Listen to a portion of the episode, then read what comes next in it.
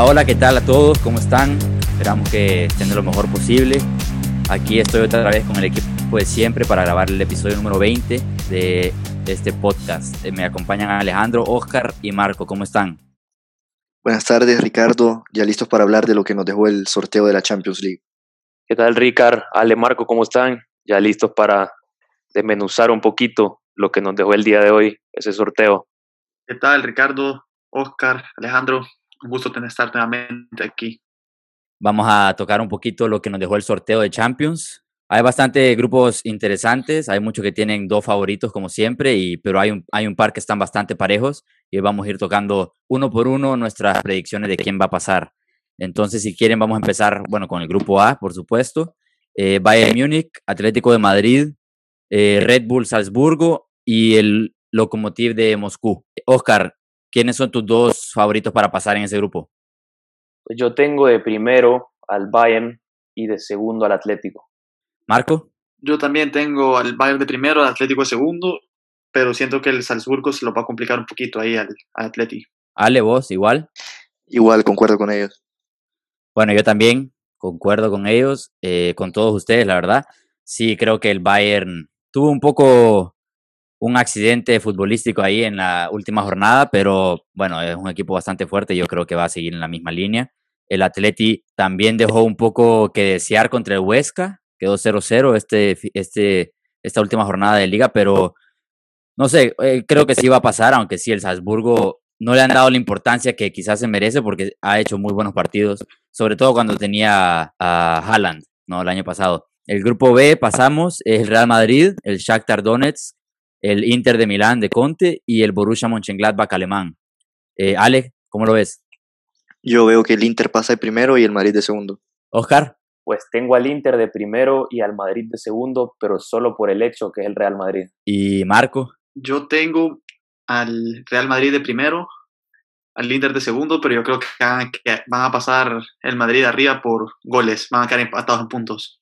Yo también creo que va a pasar el Madrid y el Inter.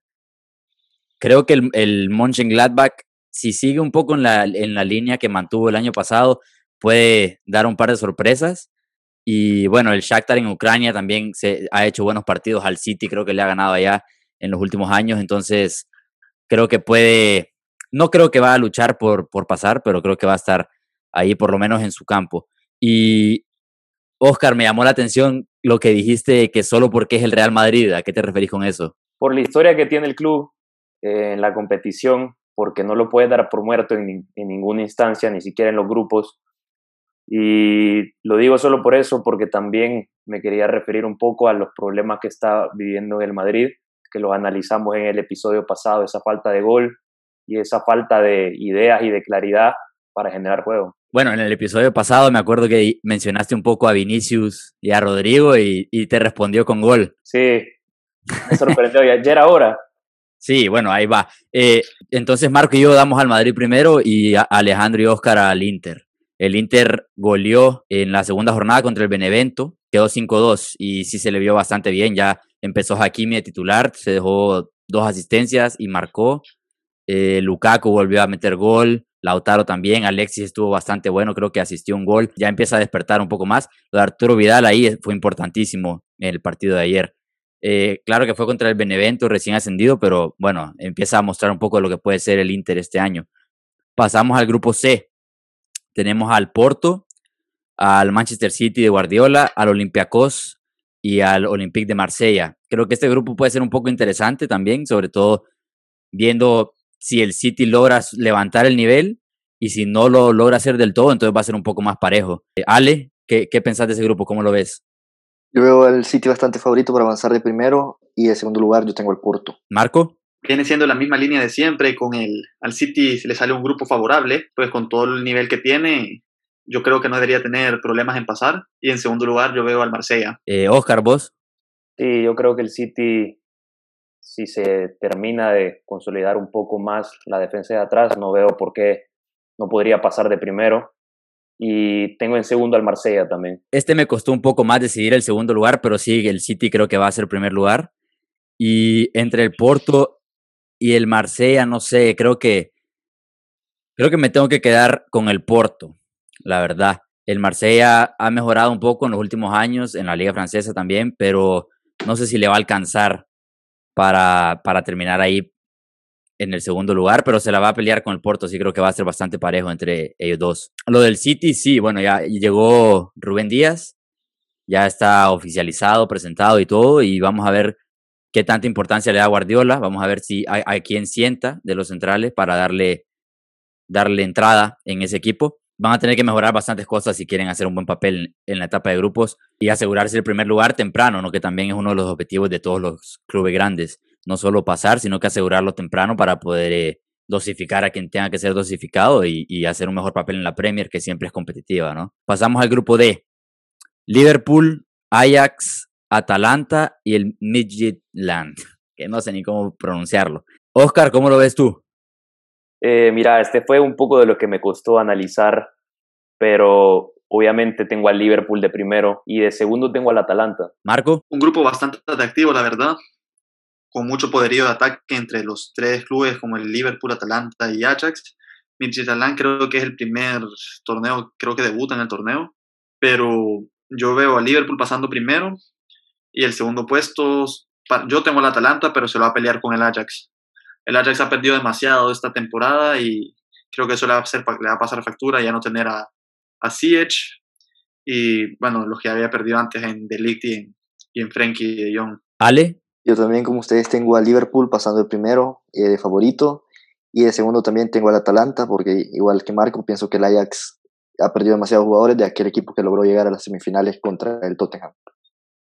Bueno, totalmente de acuerdo todos entonces, porque sí, el, el Liverpool creo que es innegociable, va a pasar. Y lo del Ajax también, estoy de acuerdo en que no ha sabido reemplazar bien a los nombres que, que han salido en los últimos años. Y lo de Sijek todavía termina de impactar aún más, creo yo, lo que habrían, habían podido mejorar quizá o volver a, un nivel parecido, si es que es una gran, es una gran baja, sobre todo en un torneo como este. Entonces sí, y el Atalanta además hay que darle su mérito. Eh, yo creo que va, va a estar ahí porque se lo merece y va a seguir haciendo buenos papeles. Bueno, vámonos al grupo E. Sevilla, Chelsea, Krasnodar y el Rennes francés. Em, Ale, ¿vos cómo ves ese grupo? Yo tengo bastante claro quiénes son los dos equipos que va a pasar. Ahora, entre el primer, quién va a pasar primero y quién va a pasar segundo, lo veo bastante parejo, pero si tuviera que decir, pasa primero el Chelsea y el Sevilla segundo. ¿Marco? Pues sí, como dijo Alejandro, se ve, se ve claro que el, el Chelsea y el Sevilla tienen todas las posibilidades de pasar, pues el Rennes y Krasnodar creo que son dos, dos equipos que están debutando, si no me equivoco. Pero sí, para mí pasa el Chelsea de primero, el Sevilla de segundo. Oscar. Yo lo dejo así como sale en la foto, el Sevilla de primero y el Chelsea de segundo. Eh, bueno, una cosa que quiero aclarar antes de dar mi predicción es que se, me pasó mencionarlo, pero la UEFA anunció va a haber público en los estadios, 30% de la capacidad de cada estadio y solamente afición del equipo que esté en casa. Entonces, eso ya es un factor, porque ya sin público puedes no contar quizá con, con que la afición local tenga un papel importante, pero aquí ya, cambia un poco la cosa. No es lo mismo que tener el estadio lleno, pero al final no va a haber afición visitante, entonces toda la gente que está ahí está apoyando a un solo equipo, ¿no? Y ahí es donde yo quiero entrar un poco y decir que creo que el Sevilla va a quedar primero, como Oscar, y el Chelsea va a quedar segundo, porque creo que en casa es un poco más fuerte el Sevilla de lo que el Chelsea puede ser en Stamford Bridge. Entonces, creo que ahí esos son los partidos que marcan diferencia, sobre todo en los choques directos y creo que el Sevilla va a hacerse con el primer lugar. Grupo F. Zenit, Dortmund, Lazio y Brujas. Un grupo bastante parejo de un equipo de un poco de menor nivel, la verdad. Quizá el Dortmund sobresale un poco más. Eh, Marco, ¿cómo lo ves vos? Eh, bueno, Ricardo, yo creo que aquí en este grupo, la verdad es bien parejo. O sea, son equipos, bueno, Zenit, Brujas, Lazio son equipos bien parejos entre ellos y yo creo que pasan Dortmund y Zenit y el Lazio va a dar la sorpresa que va a jugar malísimo y creo que termina en cuarto lugar de, su grupo. Oscar. Eh, bueno, lo tengo claro que primero va a pasar el Dortmund y el segundo puesto se lo van a pelear entre Zenit y Lazio, pero quizás me inclinaría más eh, por el Zenit. ¿Ale? Curiosamente yo concuerdo con ellos dos, Dortmund primero y Zenit segundo. Yo creo que lo único que yo tenía claro aquí era que el Dortmund iba a ser primero y que el Brujas iba a ser último, creo que me voy a ir en contra de la corriente aquí y me voy a ir por la Lazio. Creo que va a sacar el, el segundo lugar del grupo adelante. Bueno, el Zenit, a ver, quizá tienen más experiencia en la competición en, el tiempo reciente, pero yo creo que la Lazio al final es el mejor equipo, tiene más calidad y, y solo hace falta que todos los jugadores entren un poco más en forma y van, van a sacar ese grupo adelante. Eh, vámonos al grupo G. Juventus, Barcelona, Dinamo de Kiev y Fenec Varos. Eh, aquí, bueno, vamos a tener otro choque, un par de choques mínimo entre Cristiano y Messi. Eh, después de dos años, desde el 2018 no se enfrentaban. Y en Champions no se enfrentaban desde el 2011, ¿no? En, en pero fue en rondas knockout. Este va a ser primera vez que se enfrentan en grupos.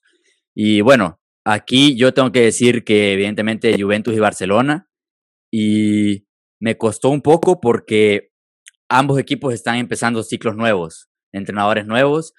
Pirlo quizá es un riesgo todavía más grande, no se sabe porque nunca lo hemos visto entrenar, no hemos visto ningún equipo, ni siquiera un equipo de división menor para agarrar eso como un poco de, guía, entonces no sabemos qué va a hacer. Se empieza a ver un poco mejor, pero como te digo, no, no podemos estar seguros de qué es lo que va a dar la Juve. Va a pasar el grupo porque, a ver, los rivales no son fuertes y porque tiene jerarquía también. Pero yo sí creo que el Barcelona va a ser primero de grupo y la Juventus segunda. Oscar, ¿cómo lo ves vos? Qué bonito lo que nos dejó este grupo, ¿verdad? Puede ser, lo mencionaba hoy, quizás puede ser la última vez que veamos a Messi enfrentándose a Cristiano. Y me inclino por el Barça de primero y por la Juve de segundo. Sí, yo también veo a la Juve y Barça bastante favoritos. Bien, eh, basándome en lo poco que he visto en estos partidos, yo tengo al Barça primero y a la Juve de segundo. Marco, igual. Sí, un grupo bastante accesible para Barcelona y Juventus y la verdad, todos sabemos que el Barça en esta, en esta ronda es donde no le cuesta nada y ya es llegando a la siguiente ronda donde le ha costado últimamente, siendo ya Liverpool, Turín, Roma, varios tropiezos que han tenido y bueno, Lisbon el, último. Pero sí, yo creo que el Barcelona pasa primero, con la Juve segundo, porque no sabemos qué esperar mucho de Pirlo y creo que todo se va a definir en ese partido entre Barcelona y Juventus. Ahí es donde se va a definir quién pasa primero y quién no. De acuerdo. Grupo H entonces. PSG, Manchester United, Leipzig y el Istanbul Basaksehir. Oscar, ¿cómo ves este grupo? Pues de inicio no sé si debatirme si este es el grupo de la muerte o el grupo del Madrid, pero me inclinaría por el PSG de primero y una dura pelea entre el United y el Leipzig. Quizás el Leipzig va a querer sacarse esa espinita de lo que le pasó la temporada pasada. El United eh, llega otra vez a Champions, entonces quizás me inclinaría un poco más por el United, pero solo por la jerarquía que tiene el club. Ale. Yo sí creo que este es el grupo de la muerte, creo que el PSG va a pasar de primero y yo creo que Leipzig no va a ser capaz de volver a repetir lo que hizo la temporada pasada y pasa el Manchester United de segundo. Marco, igual. De acuerdo con Alejandro que este es el grupo de la muerte para mí. Eh, y para mí creo que pasa el United de primero, el Paris Saint Germain de segundo y el Leipzig se queda corto y en tercer lugar. Yo voy a decir PSG, primer lugar, y Manchester United, pero creo que la lucha no va a ser tanto entre el Leipzig y el United como entre el United y el PSG por esos primeros dos puestos. Creo que el Leipzig se va a quedar atrás, no se lo ha logrado reforzar con jugadores del mismo nivel que de los que se han ido, sobre todo Timo Werner. Entonces creo que no le va a alcanzar para pasar de grupo, pero va a ir a la Europa League. Y bueno, eso, eso concluye ya las predicciones de los, de los ocho grupos, ¿no? Eh, también en el, en el sorteo, durante el sorteo se entregaron los premios a, la, a los mejores jugadores del curso pasado. Entonces aquí vamos a debatir un poco si alguno de ustedes tiene otra opinión, una distinta a la de la UEFA. Vamos a mandar las quejas. Bueno, los, el portero del año fue Manuel Neuer, campeón con el Bayern Múnich. Quizá sobre Keylor Navas, que era el otro candidato serio, se puede decir, que también fue finalista de la, Champions, ¿no? Eh, ¿Están todos de acuerdo con esa decisión? Eh, yo sí estoy de acuerdo con esta decisión, la verdad. El Bayern Múnich terminó siendo campeón. Manuel Neuer fue clave con paradas en ese partido y también salvó al, al, al Bayern en partidos anteriores. Y para mí sí, claro, claro ganador. Y para mí no había otro candidato que no fuera Neuer. Si bien Navas llegó a la final, tuvo un muy buen papel en el torneo, pero lo de Neuer en conjunto con el Bayern eclipsaba a todo lo que había hecho cualquier otro portero en la competición. Sí, yo estoy de acuerdo. ¿Ale? Sí, yo también creo que Neuer se merece este premio, nada más eh, basta con ver el partido de la final y lo importante que fue Neuer. Bueno, un poco alejado de, de lo que es la Champions, pero Neuer llevaba años quizás sin estar en, sin ser el centro de los focos del fútbol europeo, quizás, sobre todo porque el Bayern, bueno, a nadie le extraña que gane la Bundesliga y mientras no hace un papel importante en Europa no se le da valor a sus jugadores, ¿no? Entonces, es la primera vez desde el 2013 que el Bayern quedó campeón, eh, un nuevo triplete, puede terminar siendo un sextete si se gana el Mundial de Clubes. Les quiero preguntar, evidentemente ha mejorado un poco Neuer, ha levantado el nivel individualmente. Entonces, pone fin al debate de la portería alemana. ¿Es Ter Stegen mejor todavía o Sí. creen que creen que Neuer está bastante por encima? A mí hasta ahorita ya esto deja zanjado el, el, el debate. Eh, además de que Ter Stegen ha estado lesionado, eh, ahorita Neuer, como repetidamente dijo Lowe, él es el, su capitán, su portero titular, y así va a seguir siendo, más ahorita que ha mejorado su nivel, ha sido clave en varios partidos, el parti ahorita en el partido contra la Supercopa, contra el Borussia, sale con un atajadón otra vez, salvando el equipo, y sí, para mí está claro. Ahorita Neuer está, no tanto, pero sí está arriba de, de Ter Stegen. Alejandro no dejó de hacer caras en todo lo que estaba hablando Marco, entonces quiero escucharlo un poquito a él. Mira, yo creo que Neuer sí va a seguir siendo el portero titular de Alemania, más que todo por la confianza que tiene el entrenador con él, por toda su experiencia y todo lo que ha logrado y lo que significa el nombre Manuel Neuer. Pero para mí no hay duda que Ter Stegen es el mejor portero del mundo hoy por hoy. También tenés que ver que Neuer tiene una de las mejores defensas del mundo delante de él. Ter Stegen ha tenido una defensa muy floja las últimas temporadas y en cada partido del Barcelona ha tenido por lo menos una gran atajada y yo creo que tuvo la mala suerte Ter Stegen de jugar en la época de Neuer, pero yo creo que Ter Stegen es el mejor portero del mundo. Bueno, es que sí, empezaste diciendo que, que iba a seguir siendo Neuer, eso no es, no hay debate ahí. Si Lowe dice que siempre ha sido su arquero, incluso cuando, cuando Ter Stegen ha estado indiscutiblemente mejor, va a seguir siendo Neuer, pero el debate es, ¿es mejor Ter Stegen ahora en la actualidad? Oscar. Para mí no.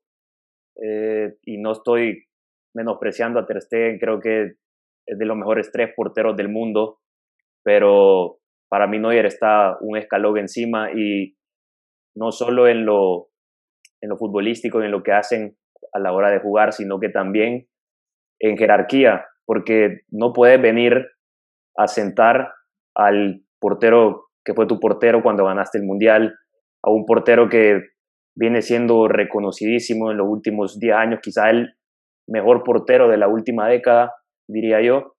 Entonces, como dijo Ale, eh, Ter Stegen tuvo la mala suerte de estar en la, en la época de Neuer, pero recordemos que a Neuer tampoco le quedan bastante años ya en, en la selección, entonces va a llegar el momento para Ter Stegen, solo es de seguir siendo paciente, aunque cueste, pero su momento va a llegar tarde o temprano. Yo estoy de acuerdo con Alejandro, de hecho. Eh, creo que Ter Stegen es mejor que Neuer. Y evidentemente sí tiene jerarquía. Neuer es un arquerazo, no te digo que no. Y tuvo su, sus años en los que quizá era indiscutiblemente el mejor arquero del momento. Por ahí en la época donde fue parte del podio del balón de oro. Y, bueno, eso es algo increíble, es un, es un mérito enorme. Y, no van a, a relegarlo al banquillo porque los arqueros, no, no, puedes hacer eso con los arqueros. Me recuerda, hubieron momentos en los que Víctor Valdés estaba en un mejor estado de forma que Iker Casillas. ¿Y quién era el titular con España? Era Iker Casillas. Porque esa, ese tipo de cambios no se ven, en un, no, no son comunes en, un, en una selección. Y tampoco es como en un equipo que tenés tres competiciones para rotar a tus porteros, darle chance a este, al otro. No, aquí tenés dos partidos cada tres meses de clasificatoria, todos son importantes, jugás con el que más confianza le tenés. Entonces, no va a cambiar nada en la selección alemana, pero sí creo que Ter Stegen podría tranquilamente ser el arquero titular de la, de la selección. Y Neuer sí es un gran arquero y lo ha sido siempre y ha sido consistente, pero para mí han habido mejores en la última década. No creo que sea el de los mejores arqueros de la década. Bueno, ahí, ahí, llega mi, mi opinión del debate. Pasamos al mejor defensor del año, Joshua Kimmich. A mí, tengo que decir que, en mi opinión, no había una mejor opción eh, de las participaciones en Champions. Creo que fue de lo mejor. Incluso marcó contra el Barça, asistió varios goles, el gol de la final también lo asistió él. Y fue importante para Flick desde que llegó. Lo hizo como medio centro también en algunos partidos, respondió a la perfección. Ahí ha estado jugando este inicio de temporada y como lateral también, más de lo mismo. Entonces, para mí, merecidísimo. Eh, Oscar. Para mí tampoco había otra mejor decisión. Creo que Kimmich es una de las piezas más fundamentales de la plantilla del Bayern. Me atrevería a decir que, bueno, aparte de los goles de Lewandowski y de lo que te aportan todos los otros jugadores, creo que lo de Kimmich, la solidez que te da, vos ves los partidos y no hay ningún partido en el que Kimmich no te rinda, que no cumpla. Y se vio reflejado en lo que hizo el Bayern. Era el que le daba la solidez defensiva también y el que les ayudaba en la transición ataque. Entonces, para mí, no hay, no hay otro defensa que mereciera el premio que no fuera él. Marco. Kimmich era, era el obvio ganador y más que merecido. Y eso que Kimmich había estado jugando en medio centro con, con Flick. Flick ya dejó de ponerlo lateral como habían estado usando muchos otros. Y Flick lo dejó ahí en la posición que mejor le da, de medio centro. Y con la lesión de Pavard resolvió jugó al, jugó al 100, es un otro líder en el, en el equipo y todo pasa por él. Todo balón pasa por él y para mí merecidísimo ganador. Yo también estoy de acuerdo que Kimmich merece ganar el premio, pero no diría que no había nadie cerca a él. Yo creo que Alfonso Davis también tuvo una grandísima temporada de Champions League, pero al final del día se lo lleva Kimmich, más que todo porque estuvo más sólido en la final.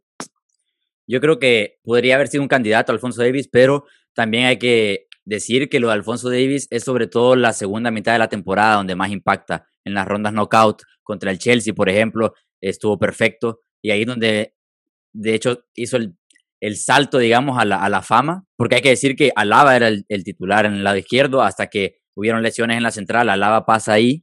Y bueno, porque también venía como un avión Alfonso Davis y se veía que la proyección que llevaba, evidentemente, iba a acabar siendo titular, ¿no? Entonces creo que solo porque Kimmich estuvo consistentemente ahí con Kovac y con, y con Hansi Flick, creo que él se lo merece más. Y evidentemente es muy temprano para hacer la comparación y no lo estoy comparando, quiero aclarar, pero hay varias similitudes entre su juego y el de Philip Lam, no solo su juego, sino el liderazgo, porque es un jugador joven todavía, creo que no tiene ni 23 años y desde que llegó no, no, le da miedo hablar, no le da miedo comunicarse, no le da miedo liderar, corregir incluso a jugadores que son más veteranos que él, ya sea del juego o de cualquier otro momento anímico en el partido, ¿no? No sé si lo alcanzaron a ver, pero el primer gol que hace Sané con el Bayern es una jugada en la que él sale jugando, se quita un, a un defensor y Sané está caminando en el medio campo y luego le, grita, le grita dos veces, Sané hace un sprint le da un, un, pase de 30 metros raso y Sané define, ¿no? Entonces eso son cosas que al final eh, son necesarias en todos los equipos y creo que lo tiene. Va a ser una gran carrera. Bueno, pasamos al mediocampista del año en la, de la UEFA. Fue Kevin De Bruyne, Manchester City. Eh, quiero saber qué, qué, piensan de esto, ¿no? Quizá a muchos les pudo, les pudo sorprender. Oscar, empezamos con vos. Una opinión dividida, pero para mí eh, De Bruyne lo merecía eh, creo que quizás no solo se le da el premio, obviamente se le, el premio consiste en el mejor mediocampista en competencias europeas, pero quizás a la hora de votar la gente toma en consideración todo lo que hizo De Bruyne afuera de la competencia europea. Si bien en la competencia europea eh, registró dos goles y dos asistencias nada más, afuera de eso fue el mejor mediocampista que hubo la temporada pasada y creo que es el mejor mediocampista que hay en el mundo.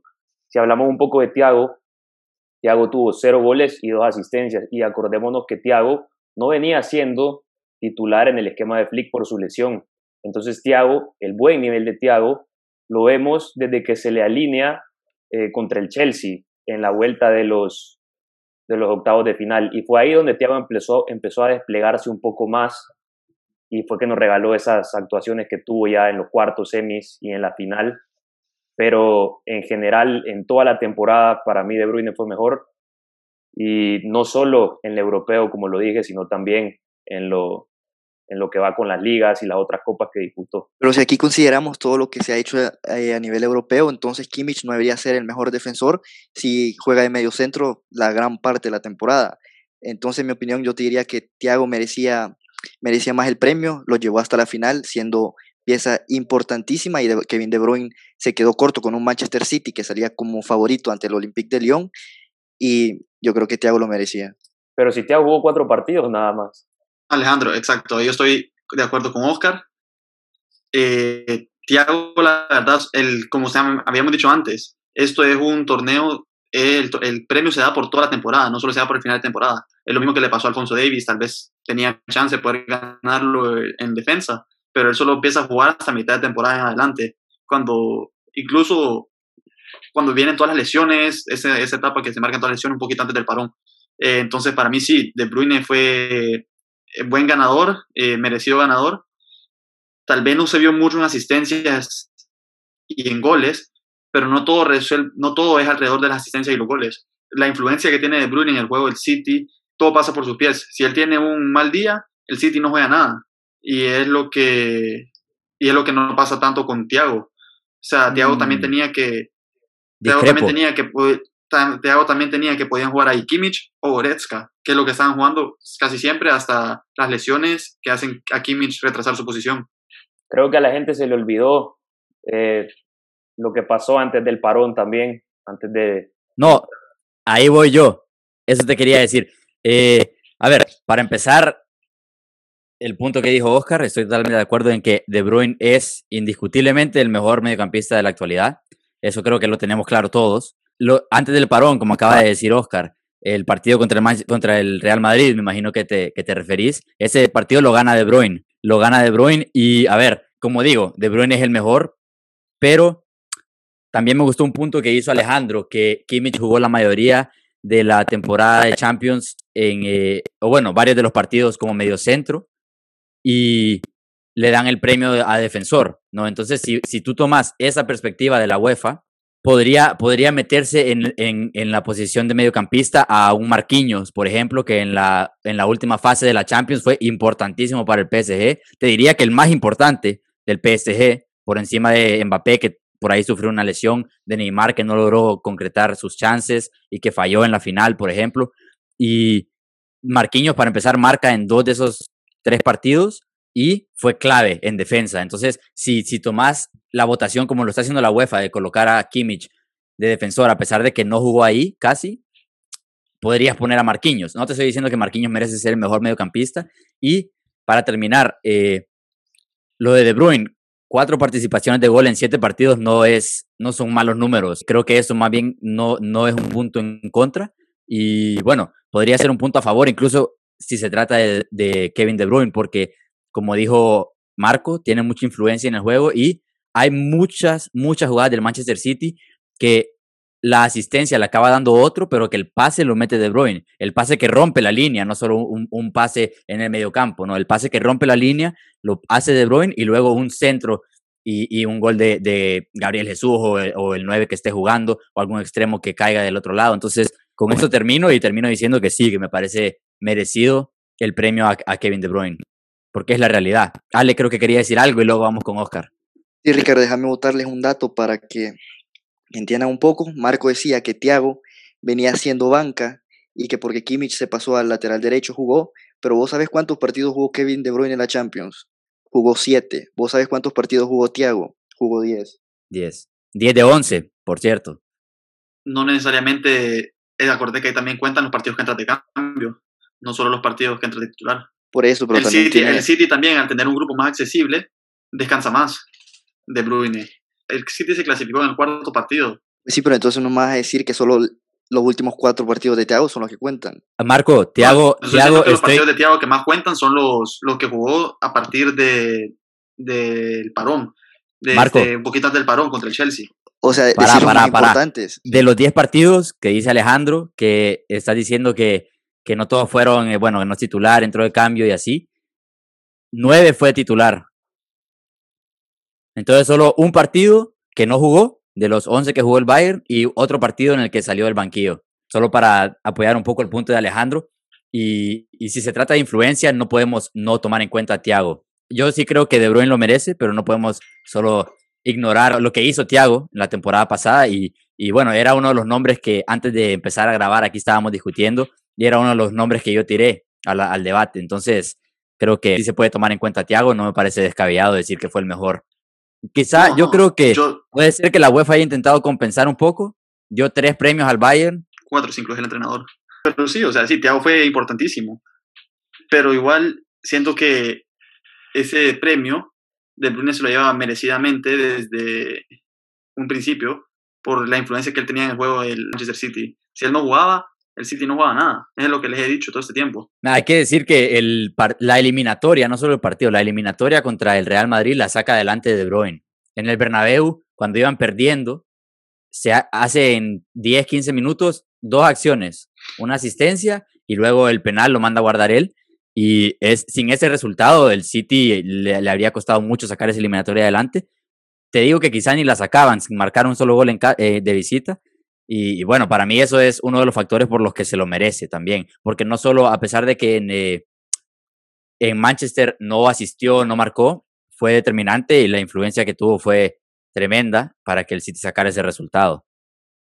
¿Alguien quiere agregar algo? Sí, yo, yo no le voy a quitar mérito a lo que hizo Thiago, pero yo en verdad no entiendo cómo Ale puede quedarse con Thiago antes que con Kevin De Bruyne. O sea, el, Ale. Bayern, el Bayern Múnich podía ganar la Champions sin Thiago estando en el 11 titular. El Manchester City, si bien se quedó en cuartos, sí, fue un fracaso otra vez, pero no podía llegar a cuartos si no estaba De Bruyne. La influencia que te da De Bruyne en el juego del Manchester City, lo sacás a él y el Manchester City no tiene fútbol.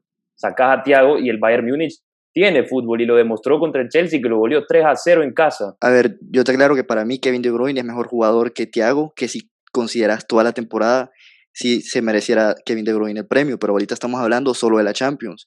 Y me hablas de la influencia de Kevin De Bruyne. Esa influencia no fue suficiente para derrotar a un Olympique de Lyon en cuartos. Y Ricardo, vos hablas del partido contra el Madrid. Yo creo que contra el Madrid la eliminatoria hay- influye más Rafael Barán que Kevin De Bruyne. Bueno, pero ahí son ganas tuyas de quitarle mérito a lo que hizo el City. No puedes incluir en esos errores a Barán porque el partido igual acaba ganando el Manchester City 2 a 0. Estábamos hablando de lo que hizo De Bruyne en el Bernabéu. No, a ver, déjalo del Bernabéu, déjalo del Bernabéu. Para mí el City igual fue mejor y De Bruyne fue el que movió los hilos de ese triunfo en Manchester. O Te sea, indiscutiblemente. Te pongo otro ejemplo también. El partido contra el Lyon, De Bruyne hizo un partidazo también. Si el City no pasó, fue porque no concretó las chances que tuvo. Chances que las metía hasta un niño de 5 años. A ver, Ale. So- solo para acabar, que ustedes dicen que el Bayern Múnich igual sería campeón sin Thiago. Esta temporada ah, contra el Sevilla le costó muchísimo, se fue al tiempo extra. Contra el Borussia le costó muchísimo y el Hoffenheim le metió cuatro, así que tampoco hay que subestimar la influencia que puede tener Thiago en el juego del Bayern. Bueno, vamos a tener que quedarnos con el debate un poco abierto. Ahí que nos manden los comentarios los que están escuchando. Bueno, el- el- para resumir, De Bruyne fue el al que le dieron el premio. Aquí pensamos que es merecido. Alejandro está un poco en contra de todos. Pasemos al mejor delantero del año, que fue, bueno, Lewandowski. Y aquí más se lo iban a dar. La verdad creo que ahí no hay, no hay debate. Eh, sí, me parece que marcó 15 goles en la Champions, en 11 partidos que jugó. Entonces, un dato tremendo. La verdad es que era el que más se lo merecía y, y no sé si quieren agregar algo o si algún atrevido quiere dar a, a otro candidato por ahí. No, como tú decís, Lewandowski fue el claro ganador aquí. Eh, Pichichi en la Champions, a ver que campeón gracias a sus goles en, otros partidos. Tal vez no anotó en la, en la final, pero fue una pieza importante. Mantuvo ocupado a todo lo- al, equipo, del, a los defensores del París. Y sí, no, se, no puedes decir nada. Lewandowski fue el claro mejor delantero de toda la temporada. Me equivoqué, fueron 14 goles. 14 goles en 10 partidos y además otras 6 asistencias, ¿no? Entonces participó, sumó 20 registros ofensivos, digamos, en esos 10 partidos. Tremendo. Oscar Ale, ¿les parece? No hay que debatir en esta. Eh, Lewandowski fue el mejor jugador de la Champions, es el mejor jugador en la actualidad, me atrevería a decir. Y una pena que se haya cancelado lo del balón de oro, porque justamente se lo hubiera llevado a Lewandowski creo que nadie hubiera puesto un pero, quizás. Ah, le hubieras puesto un pero. No, mira, más que merecido eh, para Lewandowski, pero yo también les quisiera preguntar a ellos. Yo creo que sin Lewandowski, el Bayern, así como ustedes dicen, yo creo que igual queda campeón de la Champions, pero el PSG sin Neymar no llega a la final de la Champions. Entonces, la influencia de Neymar fue mayor que la influencia de Lewandowski. No los oigo aquí debatiéndolo como lo hicieron en el pasado. Mira, a lo que decías ahorita, Neymar no anotó goles en, la, en esos partidos. no importa, eso, no importa porque se echó el equipo al hombro y eh, pasaron el, París, El París, el París, el París sufre tratando de pasar contra el Atalanta. Ganan con un gol de rebote en los últimos minutos y de Marquinhos y después entra la jugada con el gol de con la jugada de Mbappe y el gol de a ver, sufre, sufre porque la pelota no entraba, pero el, el, PSG fue ampliamente superior que el Atalanta durante todo el partido. Pero sufre porque Neymar no la metía, no porque no entraba, porque erró unas que eran clarísimas. Si sos, delantero y atacante, tenés que meter los goles. Bueno, yo para empezar no estoy de acuerdo en se encarga de darle juego. El delantero y atacante se marca los goles. Bueno, no lo sé. Mira, yo no le reprocharía mucho a Neymar después de los partidos que hizo en, en, en las rondas knockout del PSG. Creo que sí es él el que lleva al PSG a la final. Si falló en la final y falló en esos partidos también, está bien. Todo se perdona si pasas la eliminatoria, ¿no? Pero dejando este debate a un lado, no creo que Neymar fue el mejor atacante de la Champions, ¿no? Creo que fue Lewandowski y fue tan amplia la diferencia entre ambos jugadores y el impacto que tuvieron que no hace falta debatirlo, Alejandro, respondiéndote a ti que, que pedías un poco de debate ahí cuando yo creo que es innecesario. No, no, yo te digo, Lewandowski es el, sin duda se lo merece, fue el mejor atacante, yo solo quería que me aclararan ellos dos, porque antes sí hacían ese punto y ahorita ni siquiera lo mencionaban. Bueno, está aclarado, Lewandowski se llevó el premio, justo merecedor, fue el que contribuyó más, fue el que se vio, que mostró mejor fútbol, así que creo que debate cerrado. Alejandro, no hay razón para para mencionarte eso, porque el Bayern fue campeón, los goles de Lewandowski fueron importantes para llegar a ese campeonato. Y al final podés hablar de que sí, Neymar influenció en el ataque, pero a los atacantes los, los medís por los goles que meten, no porque tanto influencian. Vale, para empezar. dio 14 goles y te dio 6, asistencias. Así que. A ver, a ver, yo no creo. Que Lewandowski no influenció al equipo, pero sí lo influenció.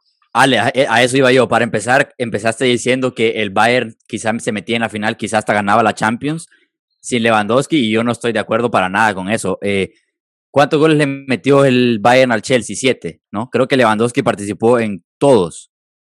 Los que no marcó los asistió él.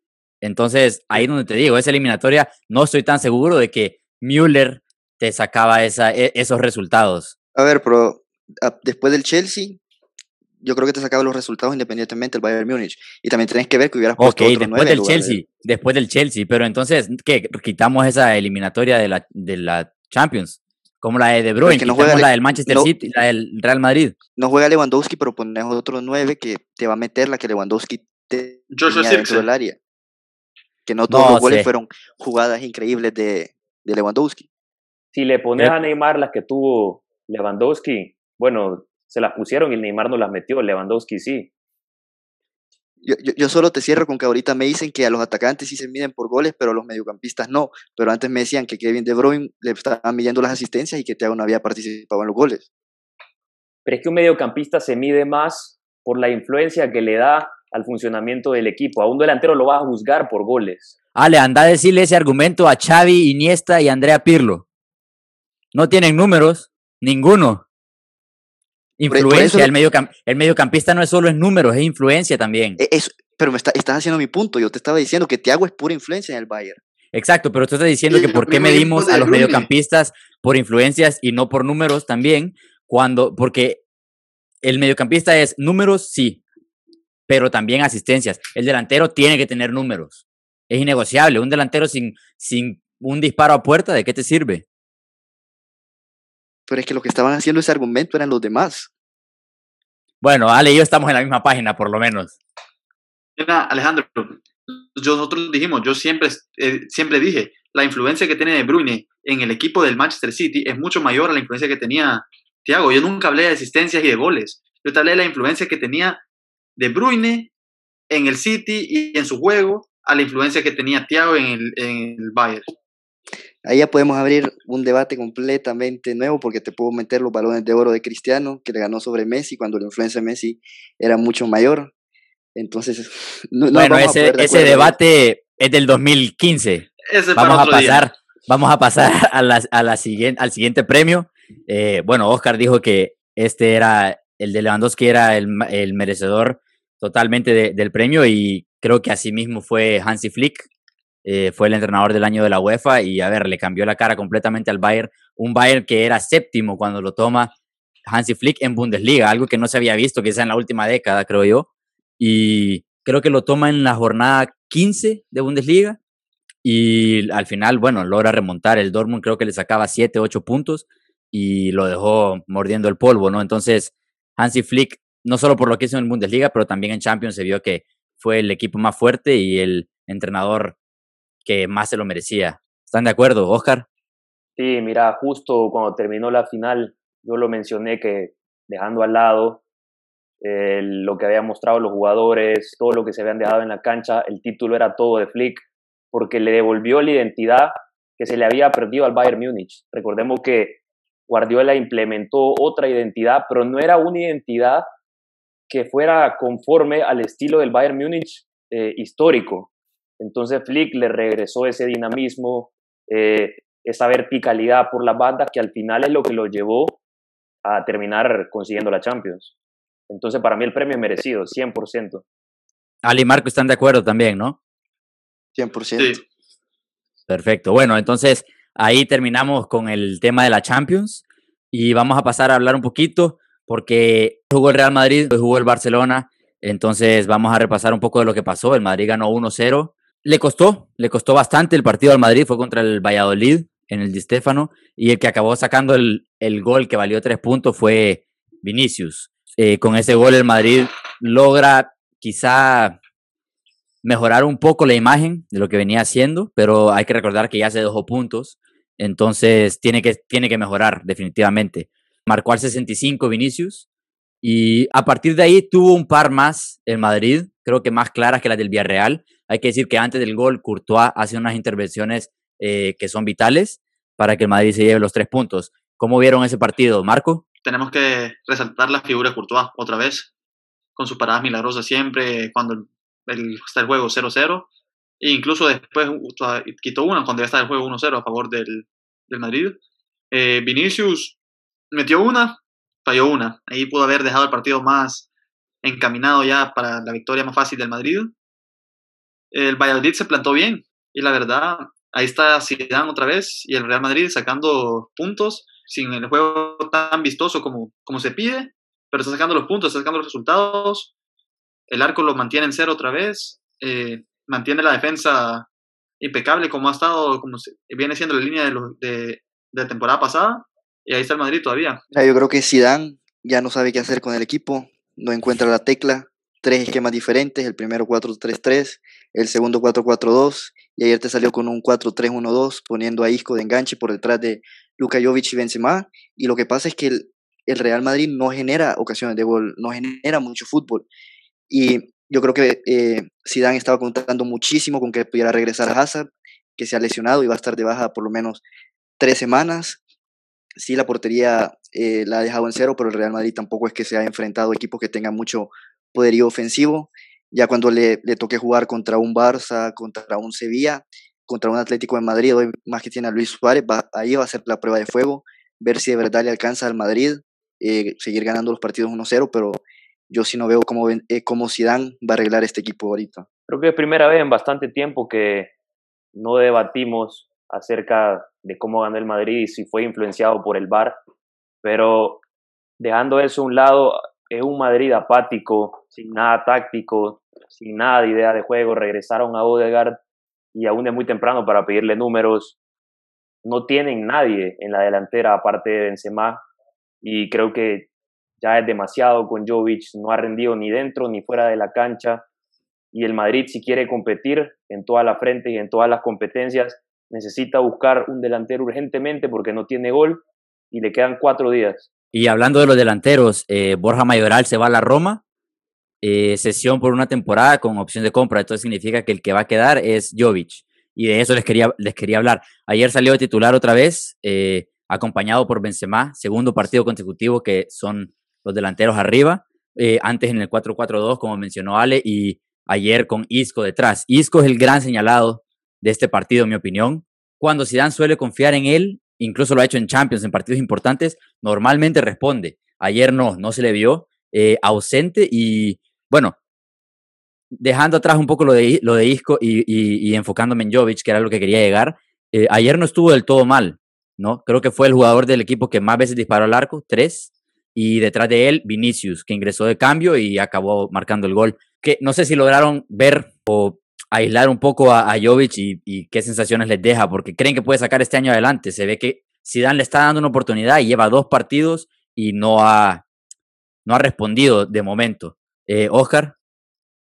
Pues, o sea, puede darle la confianza, porque acordémonos que Jovic la temporada pasada casi no jugó, pero le puede dar la confianza, tiene dos partidos apenas, entonces está en las manos de Zidane. Si arriesgarse y darle la confianza o tratar de ir a buscar algo nuevo. Marco. Eh, a mi parecer, ayer Jovic lo que le hizo falta ayer solo fue meterla. Eh, vamos a, también a lo que estamos hablando antes. los delanteros se les busca por los goles que meten. Y bueno, Jovic no la está metiendo. Eh, tal vez influyen en el juego, porque Jovic ayer influyó en el juego, estuvo muy activo. Y la verdad se le ha visto, creo que ha sido uno de los mejores partidos que ha jugado él con el Madrid en, esta en estas dos temporadas que lleva con el Madrid. Y Ahora solo depende si, de seguirle, si decide seguirle dando minutos, dándole la confianza, porque ayer tuvo una que falla con la pierna izquierda que la trata de colocar, se le va arriba del palo, y otra, un cabezazo que le tapa el portero con una gran atajada. Y yo creo que el gol ya está por venir. O sea, si Jovic sigue jugando, yo creo que él puede, puede llegar a ser ese jugador determinante. La cosa es que Benzema no se le ve tan cómodo jugando con otro delantero a la par a como se le ve jugando con como era Cristiano, a como es, porque ahora es él el que tiene que hacer los goles, no es, no es él el que lo está dando. Yo, yo creo que eso que mencionaste de Benzema, en caso de ambos jugadores es cuestión de tiempo. Como dijiste vos, cuestión de tiempo y confianza de Zidane, por supuesto. En el caso de Jovic, no en el de Benzema, la tiene hasta en exceso. Pero si le das tiempo a Jovic, y, el tiempo es sinónimo de confianza, evidentemente. Le das tiempo, va a entrar un gol, va a recuperar la confianza y todos vimos el delantero que puede ser, a pesar de que es joven. Y lo de Benzema, si le das tiempo, también se va a adaptar a volver a jugar con alguien ahí. Hay que decir que Cristiano, sobre todo en su último año, ya no llegaba tanto del área, sino que se iba metiendo lentamente a jugar casi en medio, digamos. Y ahí es donde remataba y donde lograba ser impactante. Y entonces Karim estaba acostumbrado a esa presencia. Cayó a banda, caía a banda bastante seguido para al final, bueno, contrarrestar ese, ese movimiento y, llenar ese espacio que dejaba Cristiano, ¿no? Entonces, creo que si le das tiempo a ambos, se van a adaptar y, va, van a venir los goles y los resultados, seguro. Pero también son delanteros y dependen del juego del equipo. Ale, rápido para acabar lo del Madrid. Sí, yo creo que el partido de Jovic fue mucho mejor que, el que había jugado antes, tuvo más oportunidades, se mostró participativo, pero yo siento que el problema del Madrid es que si seguís poniendo a Jovic de titular, tenés que vas a salir con dos en punta y no vas a tener extremos. Y para mí, yo creo que Vinicius, en este momento que al Madrid le cuesta tanto generar fútbol, debería ser titular. Y Asensio, una vez se empieza a recuperar de su lesión, yo creo que también debería tener oportunidad, que es otro extremo. Entonces, ese es el problema de meter a Jovic y Benzema. Bien, de acuerdo. Y, me gustó lo de Asensio. Eh, se me había pasado mencionarlo, pero creo que hizo un gran partido en los minutos que, ingresó. Vamos a pasarnos al Barça, eh, que se nos acaba el tiempo un poco. Goleó 3-0 en Balaídos, ¿no? El estadio del Celta, donde no ganaba hace cinco años en liga. El último había sido a donde se le terminó de quedar la liga el año pasado, un empate a dos. Y bueno, bastante mejor. Salió expulsado Lenglet. Quiero empezar con eso. La primera tarjeta fue, en, bueno, temprano en la primera mitad. Y luego la, la segunda es por un manotazo, digamos, le pega como con el antebrazo quizá en la, en la cara al jugador del Celta y, sale expulsado por doble a María, evidentemente. ¿Qué les parece? ¿Creen que la segunda acción era María? Para mí sí, pero creo que la primera pudo no haber sido a María. Entonces, no sé qué opinan. Eh, Ale. A ver, yo empiezo diciéndote que lo que hizo Lenglet era totalmente innecesario, no hacía falta de jugarse ese riesgo.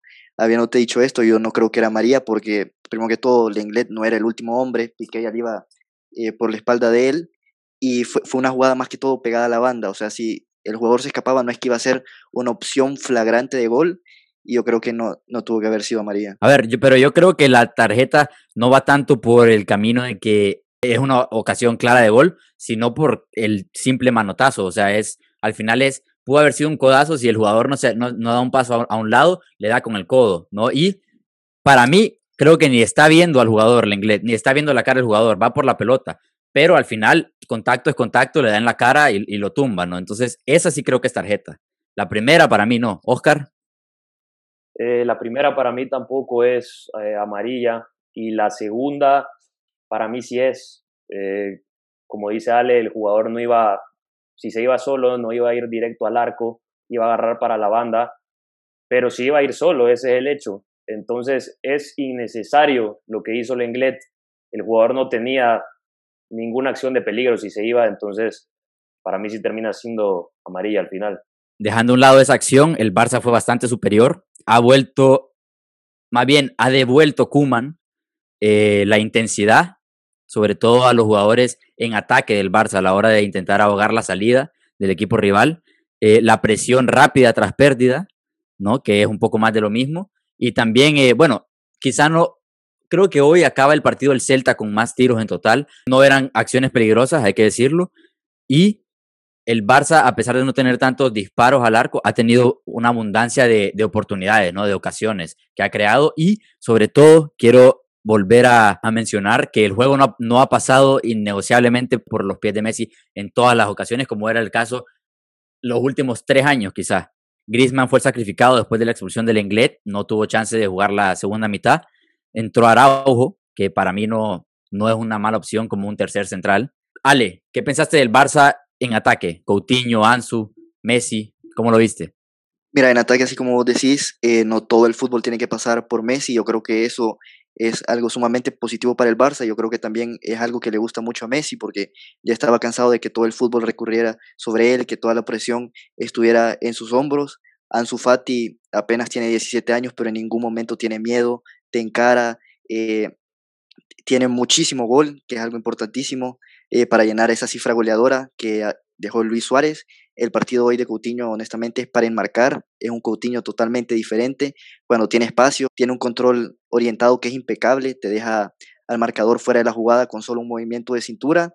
Y después hablas de Messi. El primer tiempo sí, tal vez no estuvo muy fino, pero ya el segundo tiempo cuando el equipo más lo necesitaba, se lo puso al hombro, eh, participó en la jugada del segundo gol que causó un, un, autogol y en la tercera fue un disparo de él que quedó el rebote para que Sergi Roberto al final acabara de meter.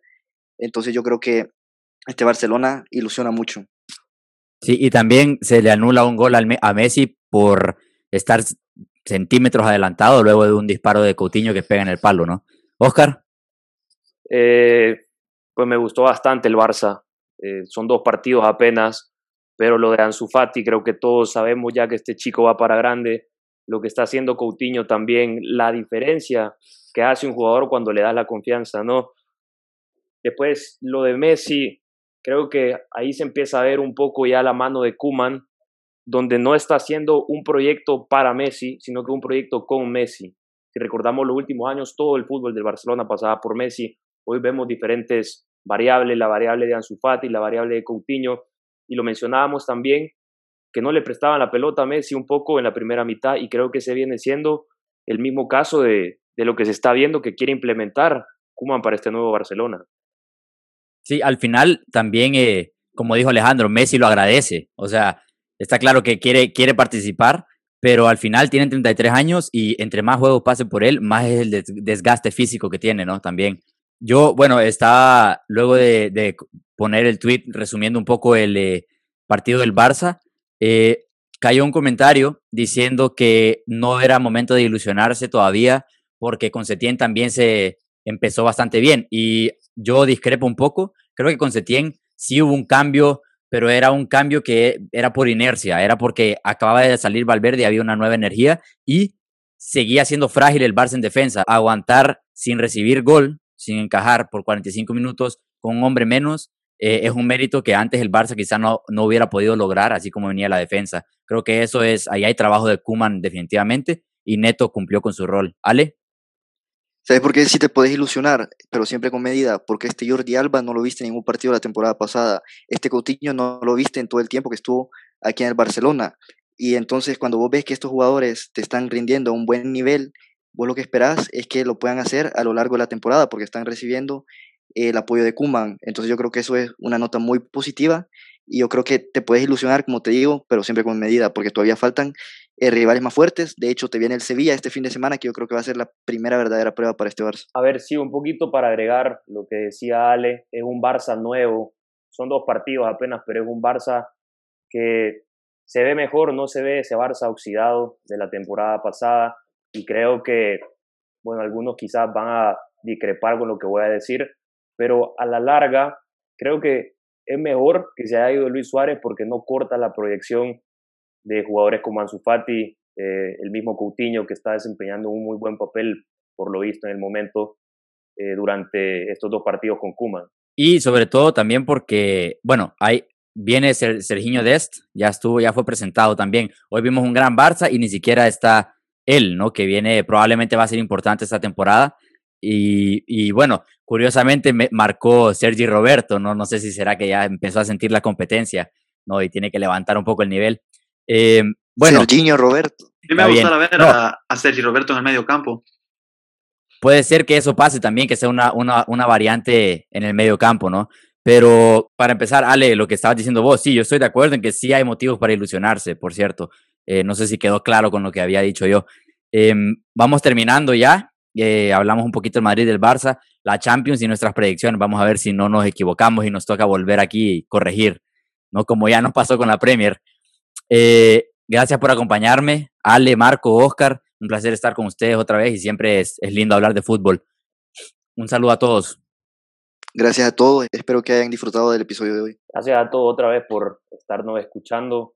Ricard, Ar, eh, Marco, Ale, un abrazo a los tres. Un abrazo, Alejandro, Oscar, Ricardo. Gracias por escucharnos hoy, a todos les guste. Y bueno, a todos los que nos, los que nos escuchan semanalmente, digamos. Gracias por estar ahí. Ya saben que en nuestras redes sociales nos pueden contactar y sugerir cualquier eh, cosa y aportar con cualquier comentario. Estamos en Instagram y Facebook como Dosis Futbolera y en Twitter como Dosis-Futbolera. También nos pueden buscar en nuestro canal de YouTube. Un abrazo a todos, cuídense mucho y hasta la próxima. Chao.